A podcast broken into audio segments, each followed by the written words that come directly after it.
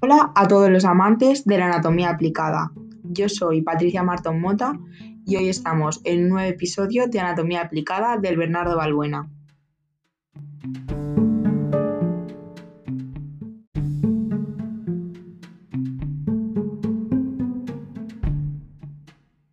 Seguro que muchos de vosotros pensáis en la muerte y pensáis que solo se le atribuye a personas que no gozan aparentemente de un buen estado de salud. Pero, ¿qué pasa si ocurre de forma repentina y en personas que gozan de un buen estado de salud?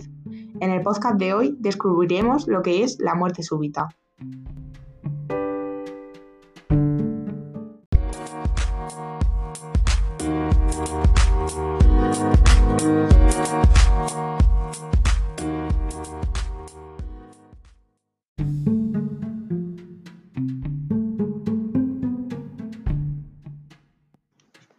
La muerte súbita es la parada cardíaca que se produce inesperadamente y de forma repentina en personas que aparentemente gozan de un buen estado de salud. La parada del corazón se produce abruptamente y en el caso de no recibir atención médica inmediata concluye con la muerte del paciente. No existe una forma posible de prevenir o controlar la muerte súbita, ya que se produce inesperadamente, si el paciente afectado no recibe atención médica inmediata. Fallecerá como consecuencia del paro cardíaco.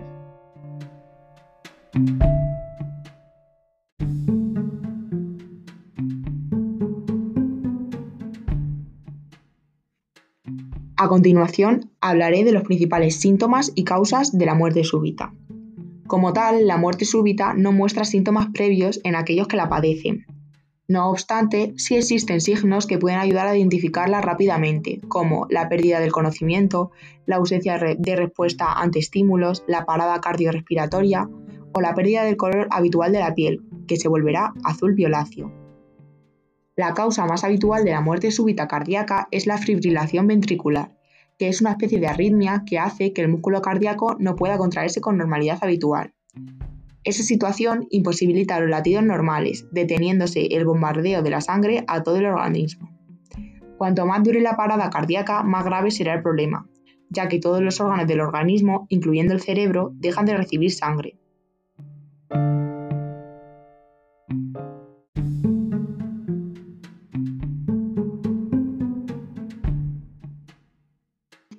de muerte súbita presentan de manera brusca una pérdida completa del conocimiento y no responden a ningún tipo de estímulo.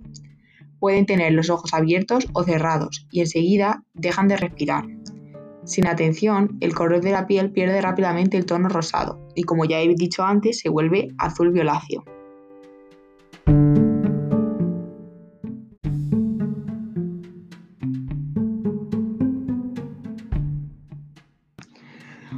Una persona que sufre una parada cardíaca se halla en una situación tan desesperada en la que cualquiera puede ayudarla para marcar la diferencia entre el fallecimiento y la recuperación. Ninguna de las atenciones que se intenten pueden ser perjudiciales. Lo primero que hay que hacer es solicitar atención médica, llamando al teléfono de emergencias 112.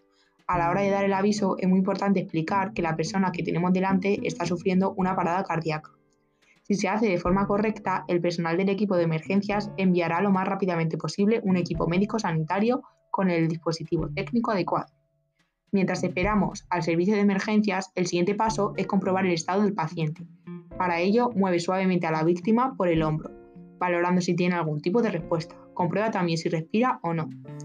Si el paciente presenta una, una parada cardíaca y no respira, se deben realizar técnicas de reanimación cardiopulmonar aunque es una medida bastante conocida, se ha comprobado que la respiración boca a boca resulta innecesaria e ineficaz, ya que lo que es realmente importante es realizar un masaje cardíaco correcto.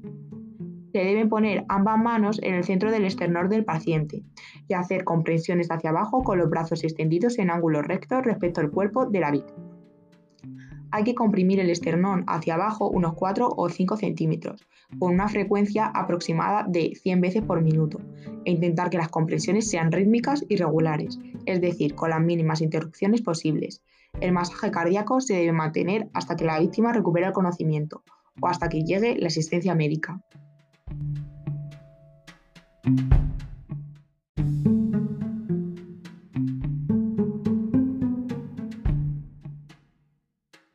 Al tratamiento, existe una medida de tratamiento eficaz. La desfibrilación consiste en administrar al corazón una descarga eléctrica controlada con un dispositivo que se conoce como desfibrilador. Básicamente lo que hace este dispositivo es descargar la actividad eléctrica de todas las células del corazón a la vez. Lo habitual es que al reiniciar desde cero la actividad del corazón, éste recupere su ritmo habitual normal. Es muy importante saber que el pronóstico de los pacientes que sufren una muerte súbita depende fundamentalmente del tiempo que transcurre entre que el corazón se detiene y se aplica una desfibrilación.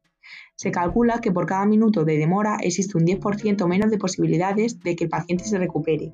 Si no tenemos a mano un desfibrilador, es importante inicialmente lo antes dicho, la reanimación cardiopulmonar, ya que así conseguiremos prolongar el tiempo en el que la desfibrilación puede ser eficaz.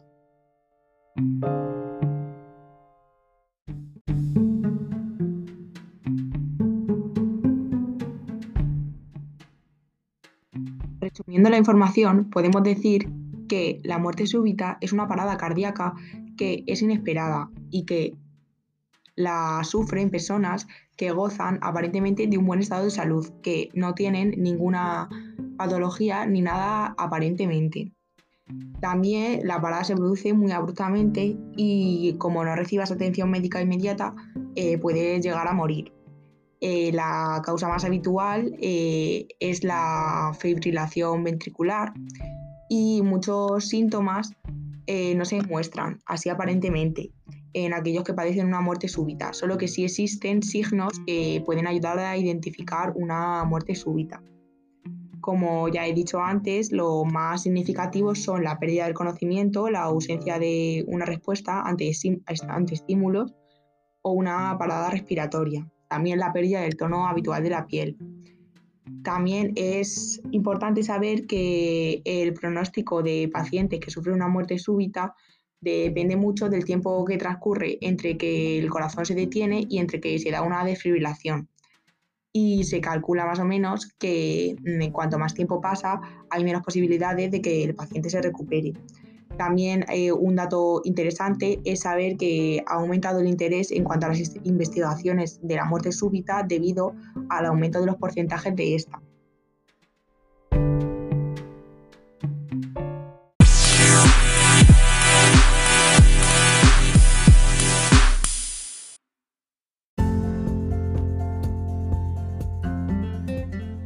Hasta el podcast de hoy.